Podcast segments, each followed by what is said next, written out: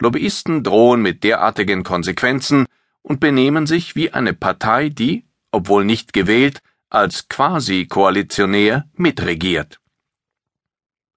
Diese Demokratie zweiter Ordnung hat sich längst eingerichtet.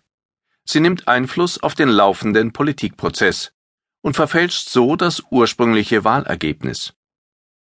Ihr Einfluss ist in keiner Weise demokratisch legitimiert, nicht einmal durch einen internen Prozess in den Organisationen selbst. Wo würde denn von den Mitarbeitern oder Mitgliedern über die Art und Ziele der Einflussnahme abgestimmt? All das nützt nur jenem Teil der Bevölkerung, der für sich in Anspruch nimmt, dass seine Interessen vorrangig zu bedienen sind.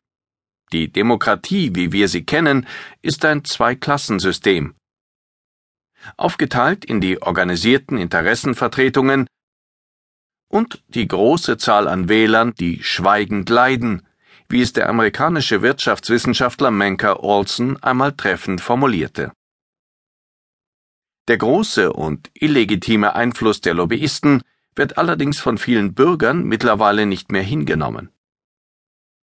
Deshalb ist vielerorts ein neuer Wille zur direkten Demokratie spürbar, die meist als verstärkte Interessenvertretung derer verstanden wird, die bisher ausgeschlossen waren. So hofft man, die privilegierten Kommunikationswege in Politik und Wirtschaft zu stören, wenn nicht zu unterbrechen. Was die Interessenverbände beanspruchen, will man nun als normaler Wähler auch bekommen. Mehr Teilhabe. Das heißt nichts anderes als mehr Zugriff auf die Verteilungsfonds. Und so folgt der scheinbare Idealismus der Demokratieausweitung tatsächlich dem Realismus des Interessenvertretungsgeschäfts. Dieses Geschäft ist direkte Demokratie in Reinform, wenngleich nur für ausgewählte Interessengruppen. Es firmiert unter Public Affairs und zielt schon lange nicht mehr auf die relativ einflusslosen Abgeordneten, sondern auf die relevanten Ausschüsse der Parlamente, die Gesetze aushandeln und die Verwaltungseinheiten die Gesetze vorbereiten. Der Weg dorthin wird erleichtert, weil die Ministerien die relevanten Passagen von Gesetzestexten längst von hochkarätigen externen Experten schreiben lassen.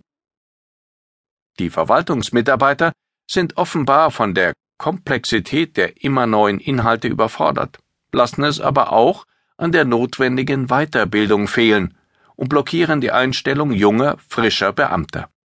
Als Folge ersetzen immer häufiger Unternehmensberater die juristische und wirtschaftliche Kompetenz in vielen Behörden. Und ihr Einfluss hat eine durchaus korruptive Dimension.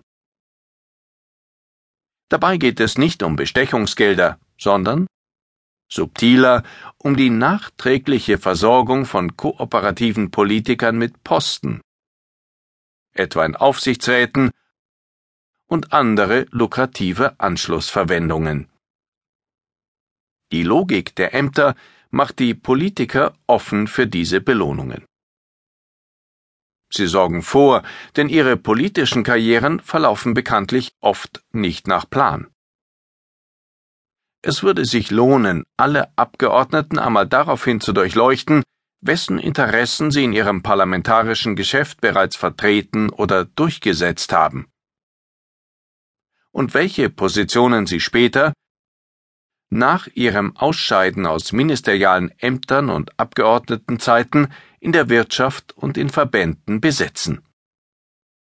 Diese Netzwerke und Verflechtungen erscheinen inzwischen als nahezu legitim weil wir uns daran gewöhnt haben, dass sich einige auf Kosten aller Vorteile verschaffen.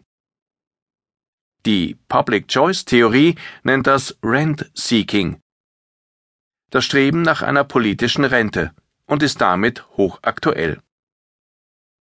Denn in den Demokratien kämpfen Interessenverbände immer erbitterter darum, ihre Steuern, die ihre Mitglieder sowieso nur noch zum Teil zahlen, über Umwege zurückzubekommen. Das erklärt auch einen Teil der Aufblähung der Wohlfahrtsbudgets. Was die einen an Interessen durchgesetzt haben, Direkte Transfers durch Subventionen ebenso wie indirekte Transfers durch Steuerminderungen fordern die anderen auch, aus Gerechtigkeitsgründen. So entsteht ein Kaskadeneffekt.